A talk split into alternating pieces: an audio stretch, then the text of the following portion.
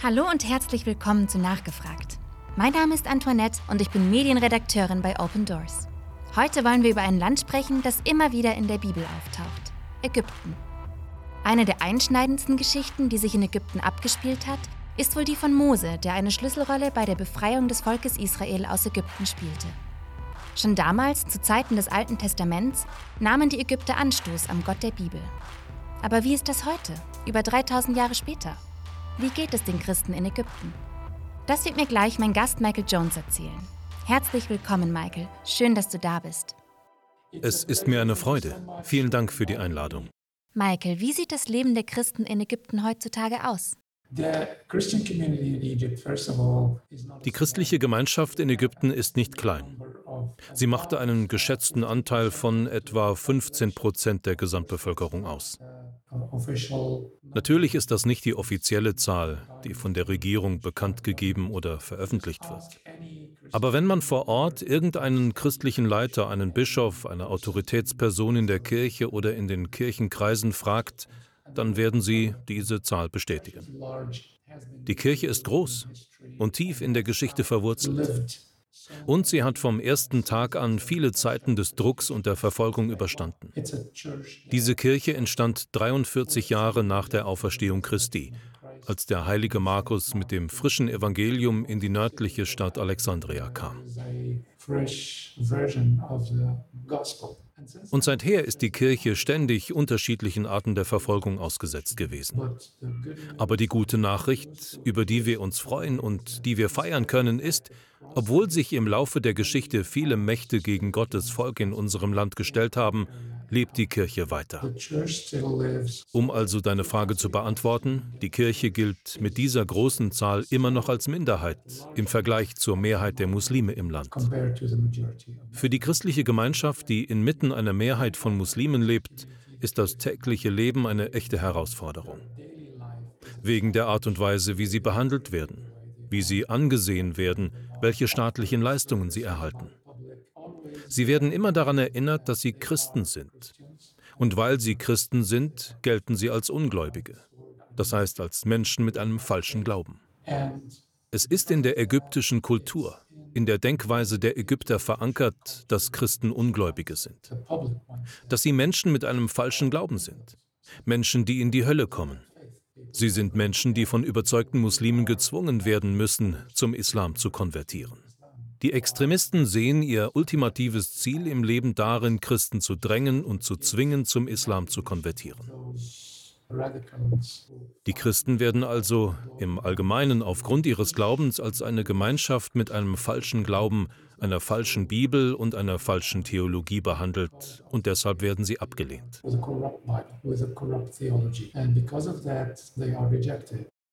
Sieht die Verfolgung überall in Ägypten ähnlich aus? Oder gibt es regionale Unterschiede? Ich danke dir vielmals. Das ist eine wichtige Frage. Wenn man den Kontext in Ägypten untersucht, wird man feststellen, dass wir ein Land sind, das leider einen sehr hohen Prozentsatz an Analphabeten hat.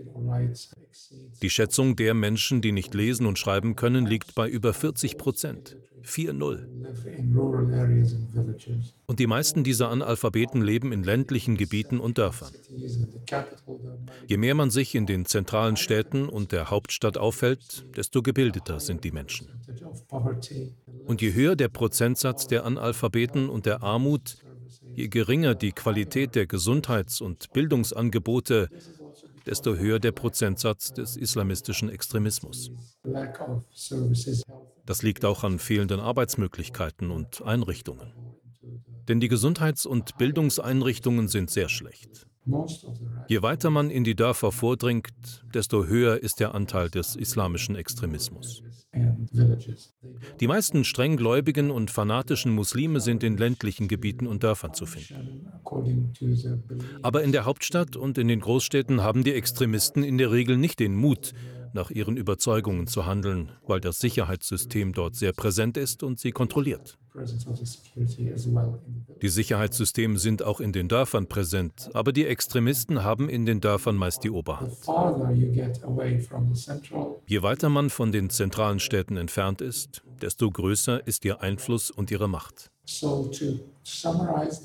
Zusammenfassend kann ich also sagen, dass das Leben, der Druck auf Christen in ländlichen Gebieten und Dörfern in vielen Fällen viel höher ist als auf Christen in Großstädten. Beispiele für Unterschiede sind eine schlechte Behandlung im Krankenhaus, weil man Christ ist, oder die Beleidigung eines christlichen Kindes, weil es der einzige Christ in der Klasse ist und sein Glaube durch erniedrigende Fragen zum christlichen Glauben verunsichert wird.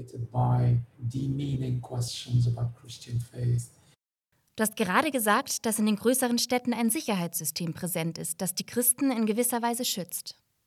Herrscht in Ägypten denn offiziell Religionsfreiheit? Das ist eine Frage, die schwer in einem Satz zu beantworten ist.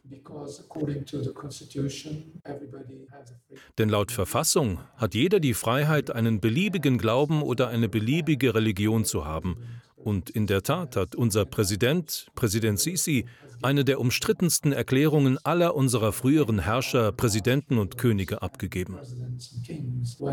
Er sagte, dass es jedem freisteht, an eine beliebige Religion zu glauben oder auch überhaupt nicht zu glauben.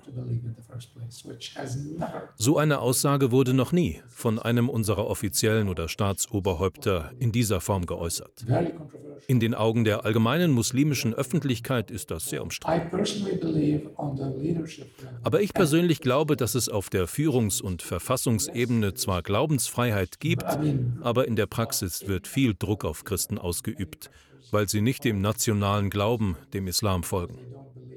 Das Gespräch auf offizieller Ebene ist schön, bereichernd und unterstützend, aber in der Realität, im täglichen Leben gibt es Diskriminierung.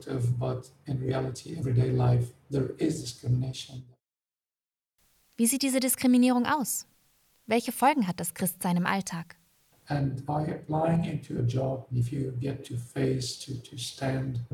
Wenn man sich um eine Arbeitsstelle bewirbt oder zum Beispiel mit einem Polizisten konfrontiert ist, der extremistische Gedanken hat, dann wird der Beamte in den meisten Fällen bei einem Streit zwischen einem Christen und einem Muslim, beispielsweise bei einem Angriff auf einen Christen, wahrscheinlich eher durch seinen Glauben motiviert sein als durch das Gesetz, das er eigentlich umsetzen soll. Es kann auch passieren, dass man als Christ in einem öffentlichen Krankenhaus landet, wo es wiederum Ärzte gibt, die extremistische Gedanken oder Überzeugungen haben oder die Christen wegen ihres Glaubens hassen. Wenn man als Christ also auf eine medizinische Behandlung wartet, aber ein Arzt diese extremistische Tendenz hat, könnte es sein, dass er den christlichen Patienten ignoriert oder ihm nur die geringste Aufmerksamkeit schenkt, weil man eben Christ ist. Wir hören immer wieder solche Geschichten. Viele junge Menschen bewerben sich bei Unternehmen, die fanatischen oder strengen Muslimen gehören, und es reicht schon aus, einen christlichen Namen im Lebenslauf zu lesen, um den Lebenslauf in Stücke zu reißen. Ich selbst war als christliches Kind auch in einer öffentlichen Schule. Zusammen mit einem anderen Freund waren wir die einzigen beiden Christen in einer Klasse mit 60 Kindern. Ich bin jetzt in meinen 50ern und erinnere mich noch an Tage, die für uns beide ein Albtraum waren. Wegen der Art und Weise, wie wir von den muslimischen Lehrern behandelt wurden, weil wir im Arabischunterricht keine Passagen aus dem Koran zitieren konnten. Und das ist auch heute noch so. Man findet hier in jedem Lebensbereich Menschen, die von ihrem Engagement für den islamischen Glauben und den Lehren des Propheten angetrieben werden. Und diese fordern die Muslime dazu auf, alle Nichtmuslime mit Gewalt zum Islam zu bekehren, weil sie auf diese Weise am Ende Punkte bekommen. Es betrifft jede Altersgruppe, jeden Christen, egal ob es sich um einen Nachbarn, einen Patienten, einen Verdächtigen, ein Kind, ein Mädchen, einen jungen Mann, eine Frau auf dem Markt handelt, Diskriminierung ist einfach da. Es ist Teil unseres täglichen Lebens. Es prägt unser tägliches Leben. Wir werden immer wieder daran erinnert, dass wir eine Minderheit sind, die unter der Mehrheit der Muslime lebt und dass wir im Laufe unseres Lebens oder irgendwann gezwungen werden müssen, zum Islam überzutreten.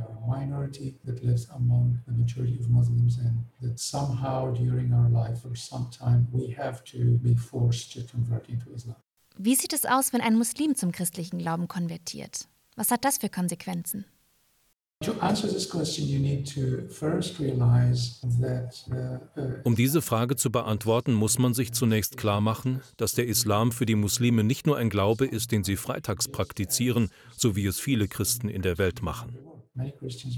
Ich glaube, für viele Christen in der Welt besteht der christliche Glaube nur aus dem Besuch von Sonntagsgottesdiensten. Aber für Muslime ist der Islam eine Identität. Es ist ihre Identität. Sie können sehr arm sein, Sie haben vielleicht nichts im Leben, aber sie sind Muslime. Und das ist für sie Grund genug, stolz zu sein. Sie sind Mitglieder der islamischen Nation. Wenn also ein Muslim beschließt, dem Glauben des Staates oder dem Glauben seiner Gemeinschaft abzuschwören und zum christlichen Glauben zu konvertieren, macht ihn das sofort zu einem Feind der gesamten Gemeinschaft. Sobald er oder sie also beschlossen hat, Jesus nachzufolgen und dies öffentlich zu bekennen, wird er oder sie zum Feind der eigenen Familie, der Gemeinschaft, der nahegelegenen Polizeistation und zum Feind des Staates, weil er oder sie den Glauben der Nation oder den Glauben, der als offizieller Glaube gilt, denunziert, respektlos behandelt und beleidigt hat. Denn nach Ansicht der Muslime sieht Allah nur im Islam den wahren Glauben, in nichts anderem. Sobald sie also die Entscheidung treffen, Jesus zu folgen und von ihrem Glauben zu erzählen, können sie von ihren Familien verstoßen werden. Sie verlieren ihren Job. Sie werden verfolgt. Vielleicht werden sogar ihre eigenen Familienmitglieder die Information über die Konversion an die nächstgelegene Polizeistation oder sogar an die extremistische Gemeinschaft weitergeben.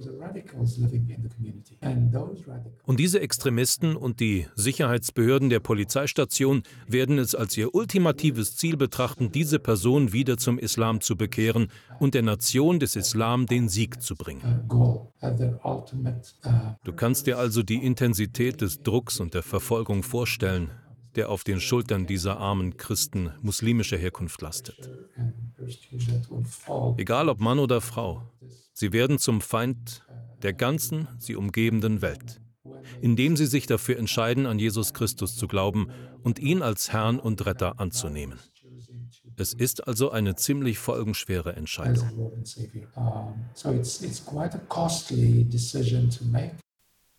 Spielt dabei auch Gewalt eine Rolle? Violence is seasonal. Uh, Gewalt ist saisonabhängig. Wer die Situation in Ägypten verfolgt hat, wird sich vielleicht daran erinnern, dass zum Beispiel 2013, in der Zeit der Herrschaft der Muslimbruderschaft, 85 Kirchen, christliche Buchläden und Klöster von wütenden Anhängern der Muslimbruderschaft niedergebrannt oder zerstört wurden. Im Jahr 2016 explodierte eine Bombe in einer Kirche. Und später im Jahr 2018 gab es zwei Anschläge auf Busse, in denen Christen saßen, die Klöster besuchen wollten.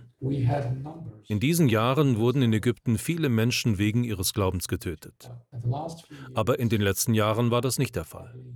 Man hörte auch kaum von Einzelfällen von Christen, die bei Angriffen wegen ihres Glaubens starben.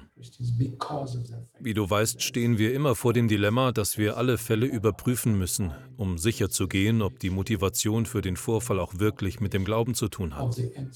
Oder ob es eher um Rache oder Streitigkeiten um ein Stück Land oder was auch immer geht.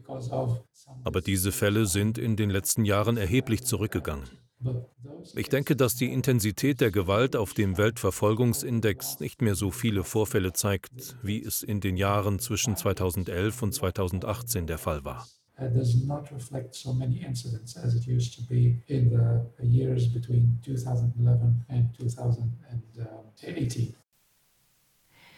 In Ägypten haben viele Christen ein koptisches Kreuz auf den Arm tätowiert. Dieses Tattoo zeigt ja sehr offensichtlich, welchem Glauben eine Person folgt. Können koptische Christen in Ägypten ihren Glauben tatsächlich so frei leben und auch einfach eine Kirche besuchen? Oder findet das kirchliche Leben eher im Untergrund statt?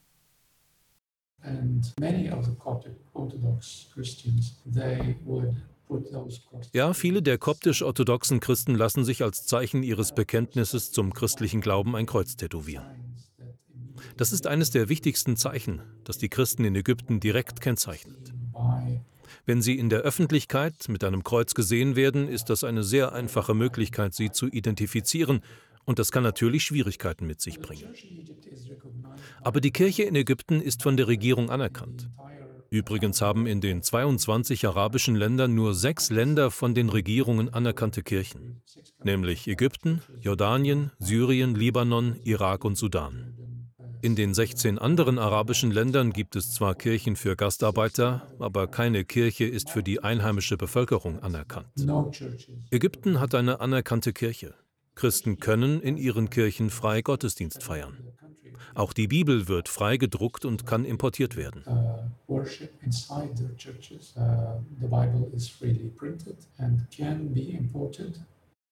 Vielen Dank für diese Schilderung, Michael. Es ist allerdings auch wichtig zu erwähnen, dass sich das Kirchenleben für Christen mit muslimischem Hintergrund etwas schwieriger gestaltet. Häufig werden sie aus Angst vor Angriffen oder Kirchenschließungen nicht einmal in die Kirchen aufgenommen und können sich nur in Hauskreisen treffen. Aber diese muss man natürlich auch erst einmal finden. Trotzdem finde ich, dass das Kreuztattoo ein wirklich schönes Zeichen ist, weil es einfach auf den Punkt bringt, egal was passiert, wir tragen Jesus in uns und bekennen ihn vor allen. Spiegelt sich diese Aussage auch in der Reaktion auf die Verfolgung wider?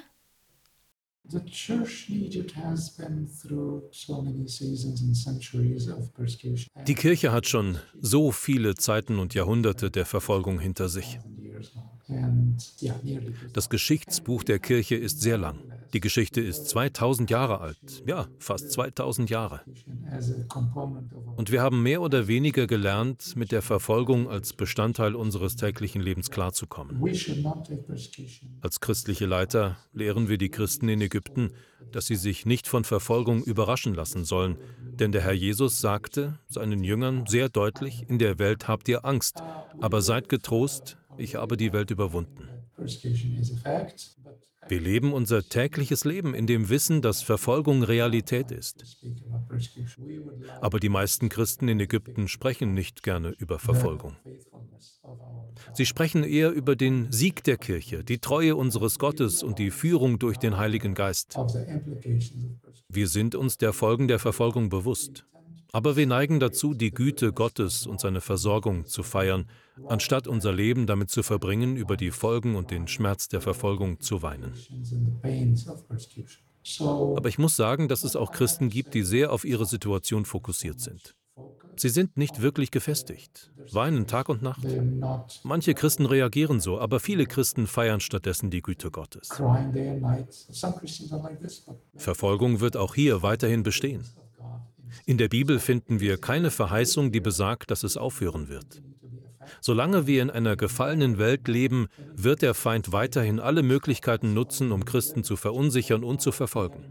Aber wir feiern einen lebendigen Gott und wir sind jeden Tag mit dem Wort Gottes und seinen Verheißungen verbunden. Danke, Michael, für deine ermutigenden Worte. Dazu fällt mir gerade auch Psalm 102 ein. Ich schaue hinauf zu den Bergen, woher kann ich Hilfe erwarten? Meine Hilfe kommt vom Herrn, der Himmel und Erde gemacht hat. Denn genau so erscheinen mir unsere ägyptischen Geschwister zu sein. Statt sich als Opfer zu betrachten, schauen sie auf zum Herrn. Und obwohl ich wirklich begeistert davon bin, wie die meisten ägyptischen Christen auf die Verfolgung reagieren, ist das Leid trotzdem allgegenwärtig. Wie geht es dir damit, wenn du all diese Geschichten von Diskriminierung, von Verfolgung und von Leid hörst? Wir spüren den Schmerz des Volkes Gottes, wenn Leid geschieht. Wir stehen in vielen Situationen hilflos da, wenn die Intensität der Verfolgung zunimmt. Aber wir haben gelernt, unsere Hände zu erheben, zum Himmel zu schauen und mit Jesus zu sprechen. Wir haben die Erfahrung gemacht, dass es nur einen Weg gibt, wenn man verzweifelt ist und Schmerzen hat, nämlich auf die Knie zu gehen und zu dem allmächtigen Gott zu beten, dem Schöpfer des Himmels und der Erde, der zuhört und sich kümmert. Wir spüren den Schmerz, aber wir verwandeln unsere Sorgen und Ängste in Gebete, weil wir wissen, dass Jesus uns erhört. Danke, Michael. Würdest du zum Schluss noch ein paar Gebetsanliegen mit uns teilen, damit wir gemeinsam mit und für euch beten können?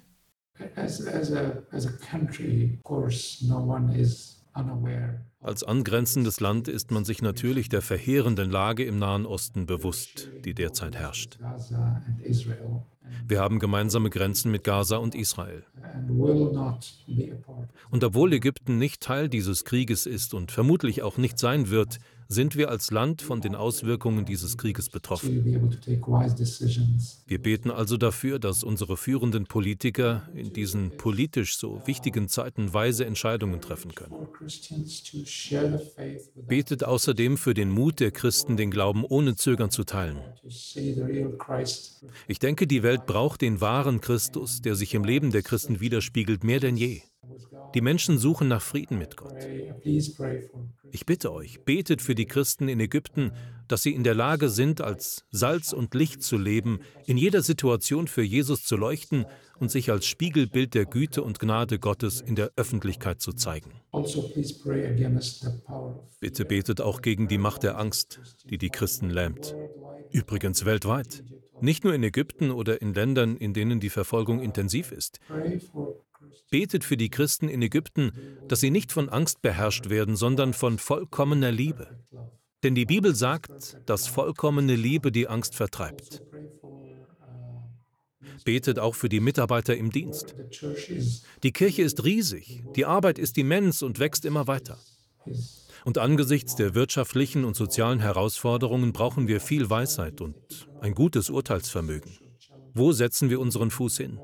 Wo setzen wir an? Worauf konzentrieren wir uns? Wir brauchen Weisheit, wenn wir überall versuchen, die örtlichen Gemeinden zu ermutigen und zu befähigen.